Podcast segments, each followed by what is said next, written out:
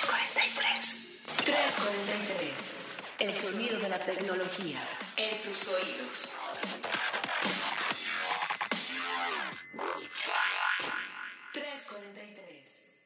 Bienvenidos una vez más, queridos podescuchas, a un episodio de 343, el sonido de la tecnología hasta tus oídos. Mi nombre es Carlos Fernández de Lara, eh, como siempre aquí listos para guiar y también como siempre está aquí a mi lado, ya hacía falta este tipo de charlas y miren que ahora sí nos vamos a poner geeks, pero geeks en duro.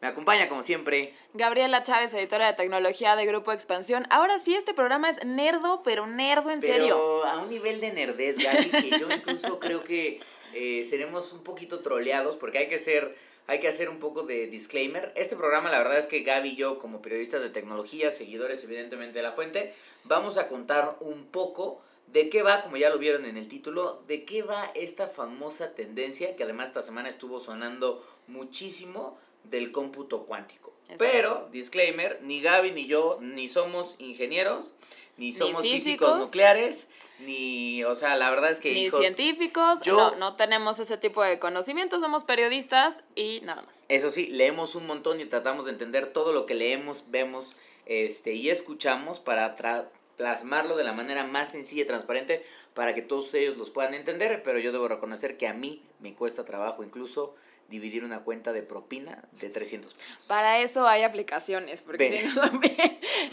a mí se me hace así como el meme de Winona Ryder con las operaciones. Exactamente. Algo así, Algo yo así. con la cuenta. Bueno, pues bendito sea la tecnología. Y sí, en efecto, Gaby, la verdad es que eh, cómputo cuántico. Y decidimos hablar de cómputo cuántico porque esta semana hubo una noticia que estuvo prácticamente por todos lados. Yo creo que la noticia es tan fuerte que si googlean ustedes vía, vía search, no importa si es en español o en inglés, eh, cómputo cuántico o quantum computing Google y después ponen, lo que van a ver inmediatamente después es supremacy Ajá. la famosa supremacía este, está en todos lados. Entonces, Gaby, cuéntanos un poquito de qué va para poner ahora sí que el contexto de por qué vamos a hablar de esto. Para empezar, la palabra supremacía se me hace así como súper, ay Dios, que ya alcanzamos un hito nuevo aquí en la historia. Y sí, un poco para la ciencia y lo marca Google, a, a diferencia de que lo marcara, no sé, algún, alguna universidad solamente, algún centro de investigación solamente y demás. No, también se mete una tecnológica a esto y esto lo hace más interesante. Pero sí es un hito en la ciencia y en la tecnología. ¿Por qué? Porque Google presentó, dejó, dejó ver, eh, su apuesta por el cómputo cuántico, que esto significa un, un procesador que se llama Sycamore, o el proyecto en sí se llama Sycamore, y lo que hace es una supercomputadora que es capaz de eh, realizar una operación de cómputo en 200 segundos, que esto es muchísimo más rápido de lo que una, una computadora normal podría hacer en 10.000 años. Que de hecho ahí es donde el, concepto de supremacía, que suena medio raro, porque incluso cuando yo empecé a ver las primeras notas, decía, ay, supremacía, como que los medios le están dando como mucho aliento a Google, ¿no? Es que Así como, suena aparte es un adjetivo bélico. muy fuerte, ¿no? Suena un poquito hasta bélico en ese sentido, pero no, para que tengan un poco en el sentido, eh, supremacía sí es un concepto dentro del cómputo cuántico que obviamente nos pusimos a estudiar, queridos, queridos podescuchas, que justamente fue introducido por un científico conocido como John Preskelly, este, que prácticamente en qué consiste. Lo que dice John es la supremacía en el cómputo cuántico se alcanza en cuanto una computadora cuántica es capaz de superar operaciones que una computadora normal no podría hacer o simplemente le tomaría muchísimo tiempo hacer. Lo que bien decía Gaby es que justamente los científicos de Google desde el año pasado que estaban armando los procesadores, porque Google lleva ya varios años trabajando muy cercano, primero una compañía que se llamaba, se llamaba D-Wave, que era canadiense, este, de la mano de la NASA también en el desarrollo de... Empezaron de- hace 13 años, en Exactamente. 2006, a, a hacer estas primeras cosas con el AI Quantum y con la Universidad de California. Exactamente, fueron mejorando los chips, los, los quantum chips, y la idea es que justamente lo que presentaron en el paper el día de ayer en la revista Nature, Nature. que ya se había medio filtrado antes, pero ahora sí ya lo presentaron de manera oficial, fue que lograron superar esta famosa supremacía al poner a la computadora a hacer un procesamiento este, de optimización eh, computacional que lo logró hacer en 200 segundos, mientras que algo similar le hubiera tomado Ah, eh, ajá. 10.000 años a una computadora este, pues normal, Normal, como las, como las que tenemos. Ahora, el tema yo creo que por ahí tendríamos que, para no meternos, y la historia del cómputo, porque esto no es un programa como de, de, de historia, muchachos, pero sí queremos bajar un poco las ideas de, Gaby, ¿qué es, o sea, desde lo que tú conoces, de lo que has leído, de lo que viste en Google, de las otras entrevistas que hemos hecho, qué es o cuál podría ser la definición que le das al cómputo cuántico, la más sencilla, la más simple, sin clavarnos demasiado? Yo creo que la, la definición más, más simple, o como yo lo he logrado entender un poco, igual todavía estoy muy lejos de poder entender mecánica cuántica y cómputo cuántico, pero es la manera, la velocidad y la manera en que, en que sucede el cómputo. O sea, en una computadora normal, como conocemos todo el lineal unos y ceros, y en, esta, en, en este tipo de velocidades, en este tipo de cómputo, tienes infinitas combinaciones de unos y ceros a una velocidad inimaginable y eso es lo que lo que me decía un, de hecho, un científico de, de IBM, este, Bob Sutor, que lo que puede hacer esta, este tipo de combinaciones es que puedes incluso tratar de emular a la naturaleza, a la naturaleza, perdón. Entonces, en vez de crear cosas sobre modelos, sobre simulaciones, puedes irte a, a posibilidades reales y eso te puede ayudar a resolver problemas que actualmente ni siquiera ves cómo, cómo demonios se podrían resolver. Totalmente. Que, que, más o menos es también como, y aquí en México también hay, hay eh, por ejemplo, el, el, el, investigador Salvador Venegas del Tecnológico de Monterrey, que también trabaja en la UNAM, es uno de los investigadores más importantes en cómputo cuántico en el país. Tuve la oportunidad de platicar con él hace un par de, hace un par de años cuando en Tech Review, una revista hermana que hacemos aquí en, en Expansión, hicimos un reportaje sobre el futuro del cómputo cuántico, porque además a Venegas de un equipo de mexicanos les iba justamente tener la oportunidad de, de, trabajar con esta computadora que estaba en el centro de la NASA, de la mano de Google, NASA y D-Wave. Y él me explicaba prácticamente lo que tú me decías. En el mundo normal, el código binario funciona con unos y ceros. Exacto. En el mundo cuántico funcionan los famosos qubits, que un qubit puede ser un 1 y un 0 al mismo tiempo. O sea, Ajá. puede representar los dos. Pero al final del día también a mayor cantidad de qubits que agregas, el factor de crecimiento del poder de cómputo es exponencial, porque uh -huh. Piensen de esta manera, con, con, con, dos qubits, que cada uno puede ser un 1 y un 0 al mismo tiempo, puedes tener cuatro procesamientos. Puedes tener probablemente dos va? unos, dos, un, un, un 0 y un 1, un 1 un y un 0, o un 0 y un 0.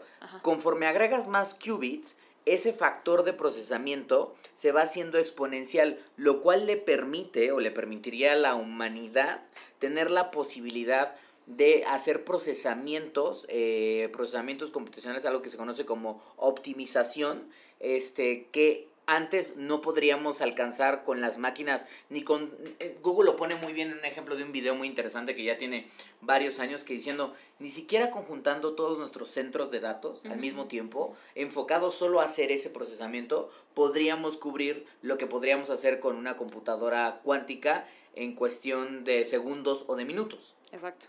Entonces, creo que es bien interesante. Ojo, hay que poner un poquito en contexto esta situación, ¿no? Porque también es como de, oigan, Google ya lo logró y pues ya estamos en la era del cómputo cuántico. Al rato van a ir ustedes el día siguiente a Office Depot o a Liverpool. Y van a poder comprar a las computadoras cuánticas. Démela con el Intel Quantum eh, 33. No, eso, eso Hombre, todavía o sea, así de deme una computadora cuántica, pues no, o sea, eso, eso no existe. Y eh, algo que, que me gustaría poner, este, este concepto de, de lanza a Google su computadora cuántica.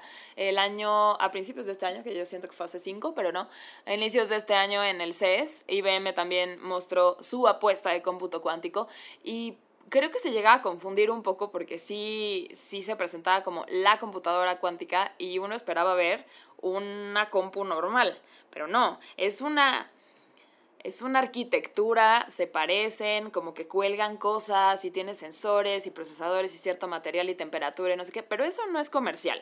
Esto es para laboratorios de investigación, para que se puedan hacer pruebas piloto y que en algún momento tengamos resultados comerciales de todo esto.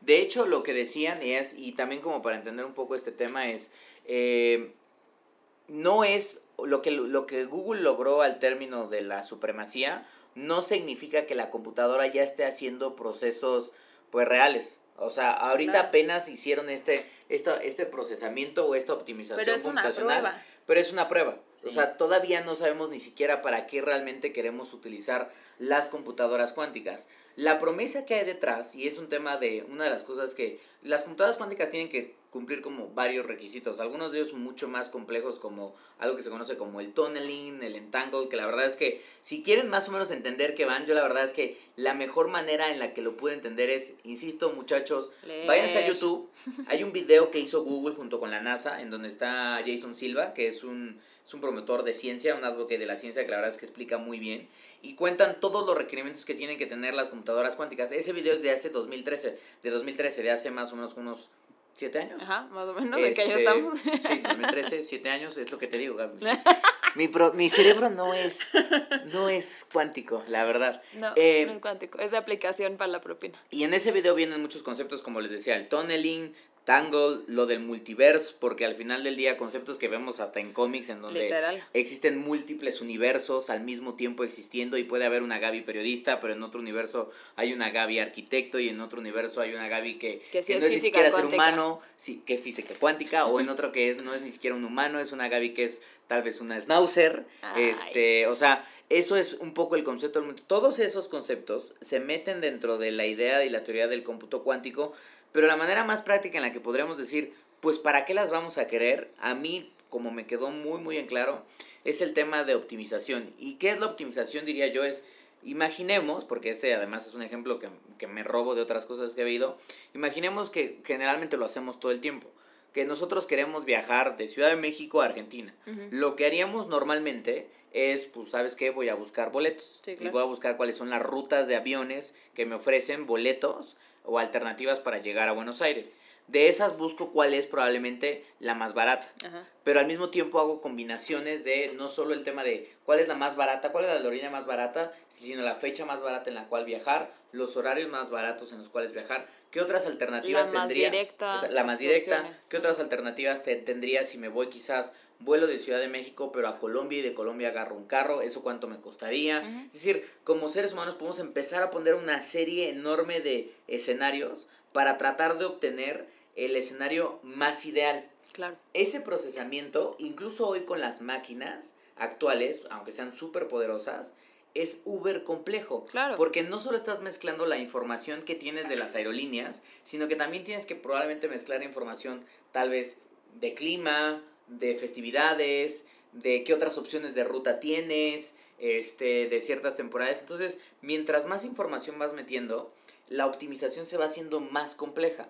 El cómputo cuántico lo que promete es hacer todos esos procesamientos muy muy rápido al grado de que vas a poder decir, Carlos, el boleto o la forma más barata para ir a Buenos Aires, bueno, para ir de Ciudad de México a Buenos Aires es esta opción. Exacto. Y, literal le- una opción muy acertada y Muy muy, acertada. específica. No, o sea, no cual. que te arroje 20 opciones. Exactamente. no, una. Te dirá, esa es la opción. O tú podrás decir, no sé, es que no quiero la más barata, quiero la más rápida. en este. Y, y eso es un poco, abriendo un poco más el abanico, que era una de las promesas que venía de Google. ¿Qué significa eso? Significa probablemente poner a una máquina cuántica a hacer un análisis de sales y de minerales para tratar de determinar cuál va a ser la combinación de elementos químicos que tienes que tener para desarrollar una nueva vacuna o una nueva, un nuevo antivirus contra el SIDA o contra el cáncer Exacto. o contra, o contra padecimientos degenerativos como el Alzheimer. Sí, eso es a lo que a lo que me refería hace rato cuando hablaba yo de las probabilidades y de las combinaciones que se pueden tener en el cómputo cuántico a diferencia con los con los bits de unos y ceros nada más.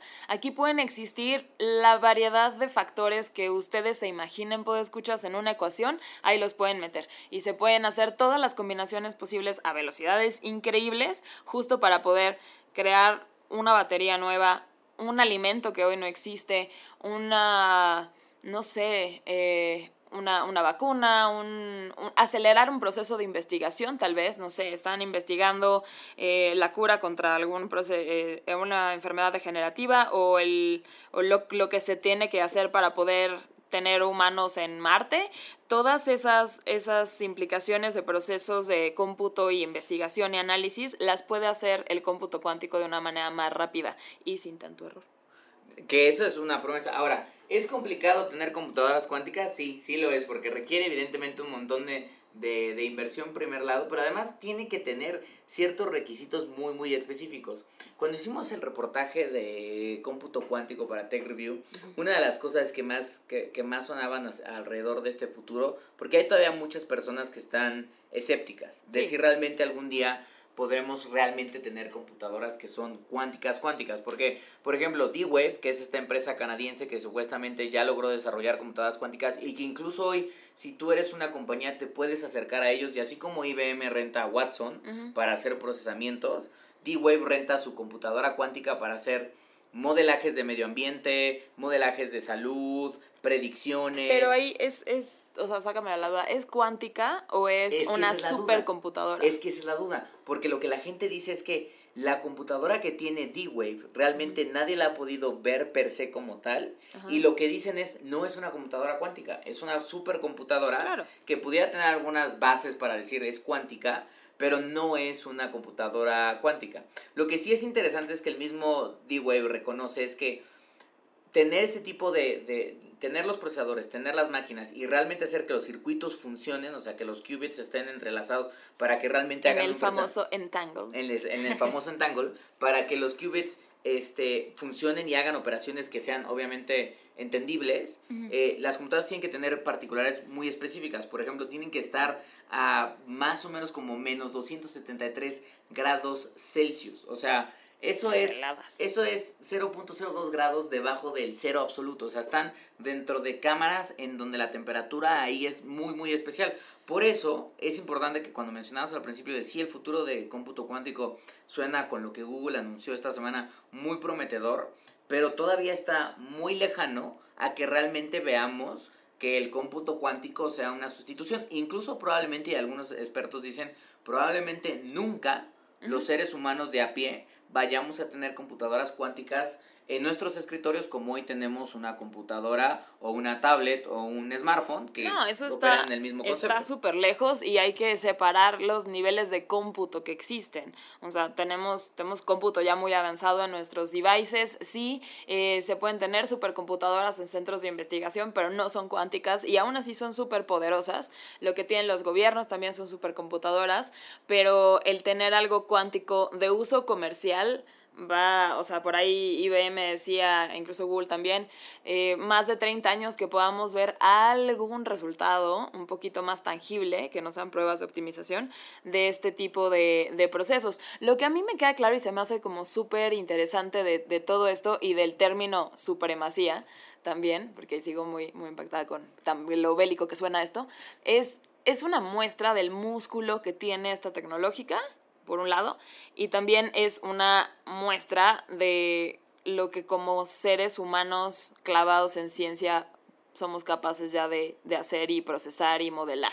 Que eso de tener un uso ya es otra cosa, pero Totalmente mostrar poder, eso es claro. Te- te- hay una cosa que, y también los invito a que lo vean, eh, Google liberó el video de cuando lograron hacer la supremacía y cuentan un poco como, bien interesante porque cuentan como el background de cómo lo lograron y entonces empiezan a hablar de, llevamos años trabajando en el desarrollo de los procesadores, conforme empezamos eran procesadores mucho más grandes, más complejos, quizás no tan estables, empezamos a refinar el proceso, el, proceso de armado de los procesadores, los empezamos a conectar, vimos que los qubits realmente tenían cierto nivel de interacción y ahí empezamos a avanzar. Hay una parte cuando empiezan a, del video bien interesante, cuando empiezan a correr el procesamiento de optimización, en donde dicen, sí, lo estamos logrando, estamos viendo un desempeño y de repente se dan cuenta que la computadora ya no hace nada y empieza, el rendimiento de los qubits empieza a bajar y entonces dicen, no, pues el experimento falló. Fallo, ajá. Pero la dejaron correr un poco más porque lo que ellos mismos decían, los mismos ingenieros de Google decían, es que no tenemos manera hoy en día para entender, una vez que corremos el proceso de optimización, entender qué es lo que está pasando. Porque Claro. ya rebasa cualquier comprensión no hay una referencia. humana. No hay Sí, una referencia no, para anterior. nada. Y tampoco tenemos una manera de medir que realmente esté funcionando. Parece ser que en el video lo que dicen es después nos dimos cuenta que sí seguía haciendo el procesamiento, que ya incluso lo había de cierta manera terminado, lo cual, Ajá. lo cual nos sorprendió a nosotros y fue cuando nos dimos cuenta que habíamos roto el, el, el nivel del, de la supremacía. Insisto, muy muy interesante porque hay teorías bien locas que si, si neta te quieres clavar a ver el tema de lo de, de lo de del quantum computing, hay cosas, muchachos, hay temas eh, en donde uno dice, esto es ciencia ficción, pero ciencia ficción de la más futurista. Una de las cosas, por ejemplo, que decían, Paul Davis, también un ingeniero que estaba muy involucrado en, en, en desarrollo de cómputo cuántico, pone que, por ejemplo, una computadora de 400 qubits, hay que decir que la de Google era de 56. 53. 53 qubits. Bueno, Paul Davis decía que una computadora de 400 qubits No, bueno. tendría tanto poder computacional que podría incluso entrar en conflicto con el orden cósmico del universo. Explotamos todos y ya, listo. Entonces, pero a lo que vas tú dices, esto es una locura, este güey fumó crack, o sea,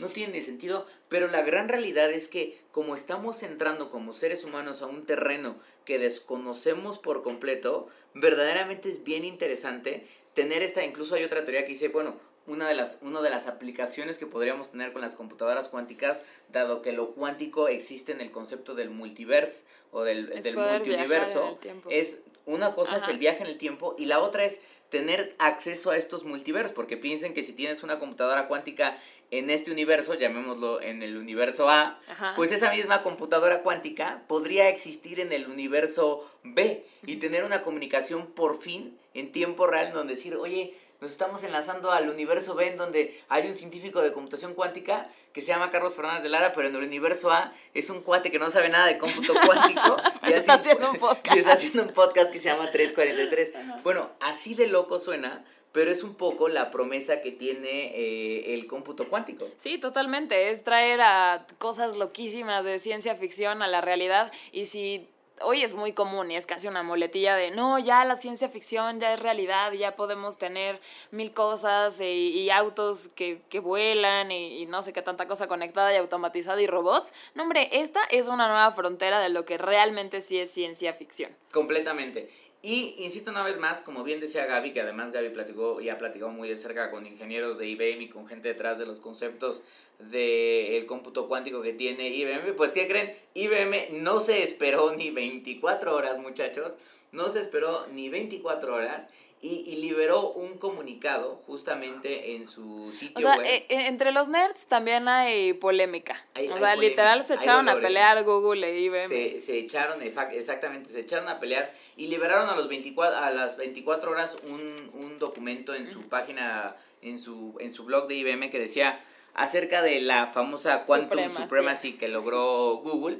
Y lo que decían los ingenieros de IBM es que qué padre que Google logró eh, publicar esto en Nature, que sí representa un avance, pero que esa, ta- esa tarea que Google asegura que ellos lograron hacer en 200 segundos y que a una computadora este o a una supercomputadora actual le hubiera tomado 10.000 años, los científicos de IBM dicen mentira, porque como no consideraron el tema de, de ellos le llaman como de, de la memoria, Ajá. este realmente a una computadora normal no le hubiera tomado 10.000 años, le hubiera tomado 2.5 días, dos días y medio. Ajá. Entonces ya se soltó el debate, Y entonces ahí venía como el, el- lo que ellos decían que en sentido práctico, realmente funcionando, tendría que haber, o sea, la, la, las superaciones de 2.5 días a 200 segundos y no de 10.000 años a 200 segundos. Es- exactamente, o sea, lo que decía Google es no tomaron en consideración probablemente el tema de, de, de, de la memoria agregada, el famoso RAM en las computadoras y todo eso.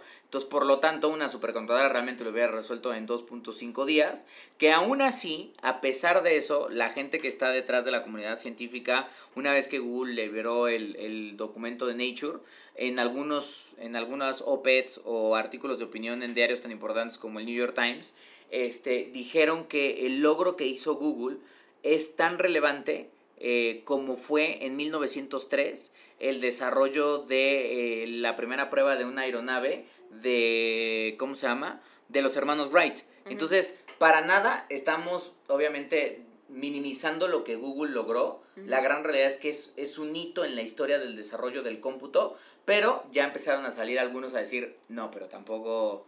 Básicamente lo que le tanto". dijo IBM fue, ok, sí avanzaste Google, pero no tanto como dices que avanzaste. Y también ellos se sintieron un poco, siento, es mi percepción nada más de periodista, pero siento que, que, fue como, no, pero nosotros a principio de año les presentamos nuestra oferta de cómputo cuántico y no están haciendo un revuelo mundial por eso y por estos cuates sí. Entonces siento que fue un poquito también ese, ese lado de, porque a ellos más que a nosotros, ¿no? Exactamente. Y quizás queríamos hacer este programa, este 343, uno para no dejarlo, porque están pasando un montón de cosas, que queridos, pues escuchas eh, en estas semanas tecnológicas.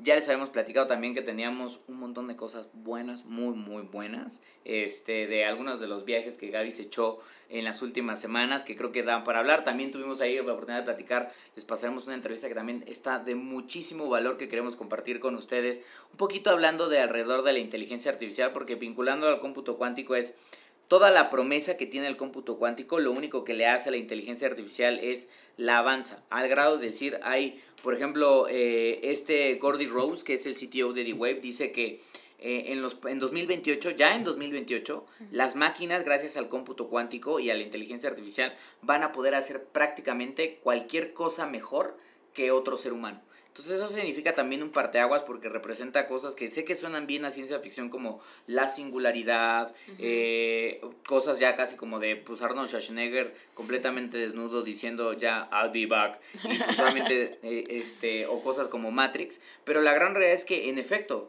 toda esa ciencia ficción tiene una base científica fuerte y parece ser que la estamos empezando a lograr. Totalmente, y de los retos que mencionas ahorita, de que una máquina en 2028 va a poder hacer casi bueno, no sé, no sé casi, pero varias cosas mejor que un humano también eleva el miedo que, tenemos como sociedad de que las máquinas nos rebasen. no nada más en lo laboral, así con los robots van a venir a quitarnos la chamba, no, pero también en otro tipo de procesos, que sí, la máquina aprende y no se equivoca o se equivoca mucho menos. Nosotros, bueno, siete veces nos damos con la misma piedra y, y ahí seguimos, ¿no? Yo no me tropiezo dos veces con la misma piedra, dijo aquel que se tropezó ya seis veces con la misma con la misma piedra. En efecto, pues la verdad es que ahí está el tema. Chequen si quieren un poquito la nota que publicó eh, el team de, de Gaps en expansión.mx diagonal tecnología alrededor de esta supremacía que alcanzó Google esta semana. Está bien interesante. De nuevo los invito a que vean los dos videos que les comenté sobre inteligencia artificial, perdón, sobre cómputo cuántico que tiene Google.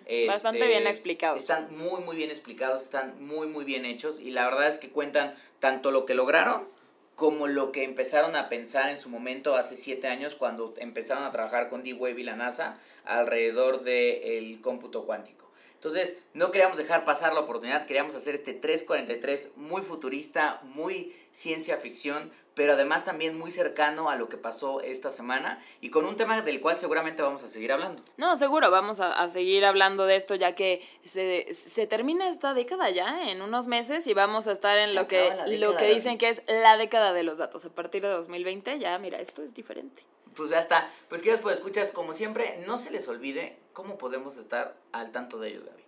Eh, síganos en nuestras redes sociales, síganos en toda la cobertura que siempre estamos haciendo eh, con el team de tecnología en expansión.mx. Pueden seguir a Expansión en Twitter, en Facebook, en Instagram y a nosotros en nuestras redes personales. A mí me pueden encontrar en Twitter como arroba y en Instagram como arroba gapsaviles. Y yo estoy en Twitter eh, como arroba Charlie y ya, ya no se los tengo que explicar muchachos. Ya, por cierto, ya, son fans. Ya Chaps y yo ya logramos alcanzar la supremacía de la verificación en Twitter.